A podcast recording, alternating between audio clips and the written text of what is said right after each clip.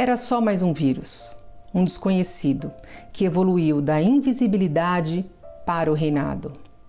Um vírus que assumiu um poder e fez o mundo parar, congelar, estarrecer. Que roubou da ciência sua onisciência, que obrigou o médico a se deparar com uma fragilidade talvez esquecida lá em sua criança no primeiro dia de aula, com medo, sem ter o que fazer, sem poder correr, fugir, sem seu saber. Obrigados, recolhemos-nos em nossas casas, fechamos nossa porta e deixamos o maligno coronavírus para fora. Mal podíamos imaginar que, literalmente, o poder e a coroa seriam dele. Muitos não sabem, mas o seu primeiro aparecimento foi nos anos 1960, quando descobriram que ele era recoberto por uma membrana de RNA, cuja imagem cheia de espículas parecia uma coroa. Daí veio seu nome, coronavírus. Entretanto, nesse momento, ele não tinha tanto poder. Seus sintomas eram leves, sem grandes consequências. Quem imaginaria que ele iria assumir seu trono no fim de 2019 e em 2020 sua total hegemonia? Mas tudo bem, nós humanos somos os detentores do poder, não é mesmo? Teremos que ficar em casa por 14 dias. Uma brusca interrupção, mas. Estranho falar isso, mas muitos precisaram se adaptar ao próprio lar ao convívio exclusivo com aqueles que moram sob o mesmo teto. Tiveram que conviver e realmente conhecer uns aos outros, a cada dia. Exploramos nossa criatividade, descobrimos atividades desconhecidas e apropriamo-nos da nossa própria casa. Bem divertido, vai? Inicialmente pareceu interessante cuidar dos afazeres domésticos, atentar à roupa, à limpeza dos armários, caprichar na faxina, lavar, passar, cozinhar. A grande maioria poupou a funcionária diarista e pôde reconhecer o quão importante é o seu trabalho. Esforços não foram poupados na tentativa de cumprir o papel da escola, o que também proporcionou o reconhecimento e a lembrança do real valor do professor. Foi possível até a constatação de que realmente o mundo corporativo exige muito de seus funcionários, o que fez alguns reavaliarem as exigências feitas aos companheiros, companheiras. Os que moram sozinhos nunca foram tão invadidos por pensamentos e questionamentos. Será que eu deveria ter investido mais naquele namoro? Poxa, acho que eu fui muito exigente com Fulano. Nossa, Acho que por orgulho deixei passar um amor. A preocupação com a velhice veio com mais intensidade.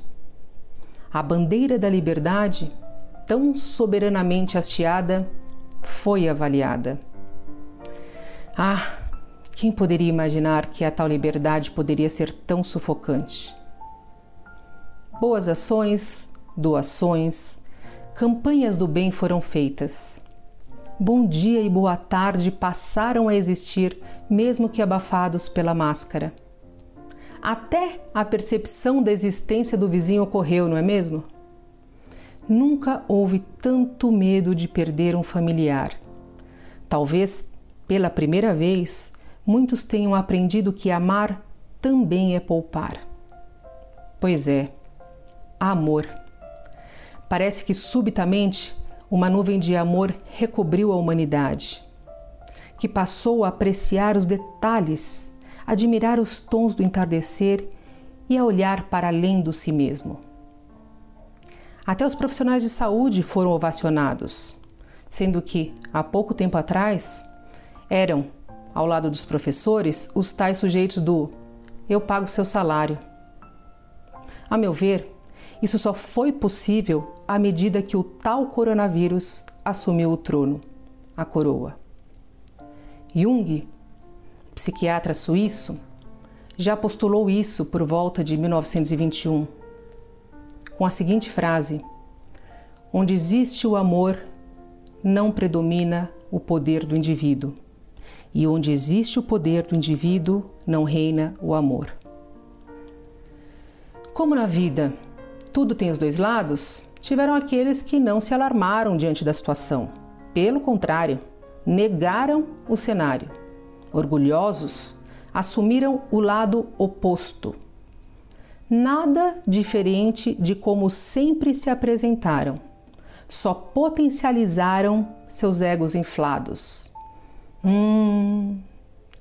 Mal sabem que nessa polarização revelam o quão frágeis são, quiçá fracos mesmos. Mas o interessante é que, de qualquer maneira, eles agiram. Mostraram para o tal coroado que ninguém os tira de seus tronos e resguardaram seus velhinhos, seus filhos, seus familiares, afastando-os numa casa de campo, de praia ou qualquer lugar bem longe, esperando o tal, segundo eles, mimimi passar.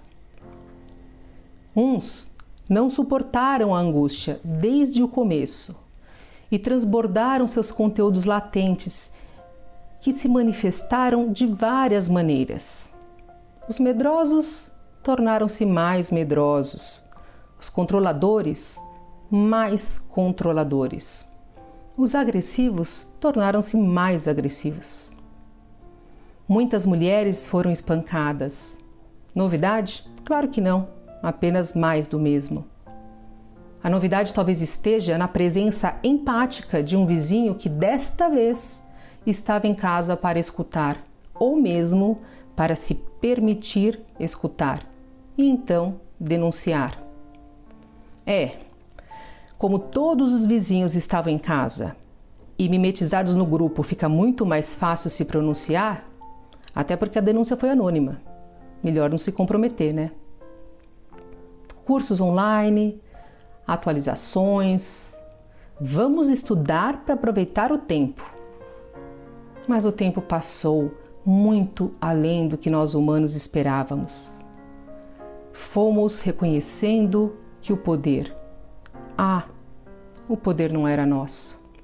Fomos destronados e as inquietações começaram. Receitas novas, quilos novos, compulsões potencializadas, até que a vida lá fora voltou a aparecer. Virtualmente, mas era algum sinal de fumaça fora da ilha, fora da nossa casa. Lives, lives e mais lives shows, baladas, debates, uma cerveja, um vinho, uma dose de uísque, tudo caiu como uma luva. Uf, agora sim. Absolutamente necessário para desviar nossa atenção de nós mesmos. Vamos fugir, baby, para outro lugar, baby. O foco, o canhão de luz, volta a ser lançado para fora a atenção vai para o sertanejo, o pagodeiro, o TikTok, o médico, o DJ. Até a foto colocada na cadeira da igreja foi mandada, mesmo com a missa, o culto, ou seja lá o que for, sendo virtual. O que vale é a sensação de estar lá e não aqui. Voltamos a ficar constantemente conectados com a vida lá fora novas formas, plataformas de nos transportar. Aniversários, mesas decoradas, o menu da festa distribuído porta a porta para todos os convidados. Vem a necessidade visceral de retomar nossas antigas vidas. Precisamos voltar à nossa rotina, às nossas aulas, às nossas atividades, ao externo, ao extrínseco. É muito intenso esse tal dentro esse mundo intrínseco machuca, agride. Então, volta-se a atacar o mundo, o outro, volta-se a agredir, a odiar e assim drenar, colocar para fora a energia que estava insuportavelmente sendo forçada para dentro. Culpabiliza-se países, raças, nações, políticos, instituições, enfim, qualquer agente fora mas pelo menos concreto. Afinal de contas, o tal Covid-19 não responde, não reage, ignora a agressão e sempre nos faz lembrar de tudo aquilo que não queremos. É vital sair dessa pandemia, desse pandemônio, como nomeou em 1667 o escritor inglês John Milton. A capital e o palácio do inferno, onde aconteciam as reuniões demoníacas, em sua obra Paraíso Perdido. Literalizado na etimologia da palavra pan, significando todos, e daimon, demônio. Fomos destronados pelo tal Covid-19 e forçados a conversar com nossos próprios demônios, a olhar, viver e lidar com questões tenebrosas, obscuras e sombrias. O temor, a dor, a impotência, a fragilidade, o sentido, a solidão, o vazio.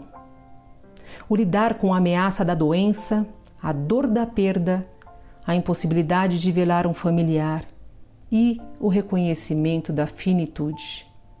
Como é infernal lembrarmos da nossa condição humana, refletir sobre o sentido da vida e questionar o que estamos fazendo com a nossa própria vida. Que susto é este dar de cara com elementos que estavam provavelmente mascarados pela rotina. O alquimista Gerardo Dorneus afirmou em sua filosofia meditativa, aspas, que loucura é essa que vos cega?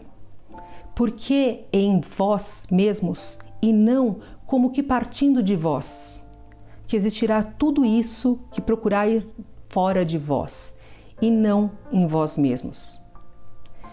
Tal é o vício do ordinário que despreza tudo que é seu próprio para cobiçar sempre unicamente o alheio.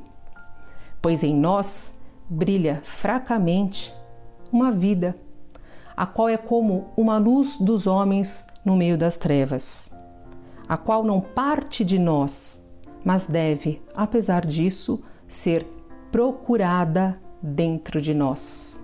Fecha aspas. Que grande oportunidade este coronavírus nos trouxe. Será que alguém conseguiu? Era uma oportunidade, mas vai passar.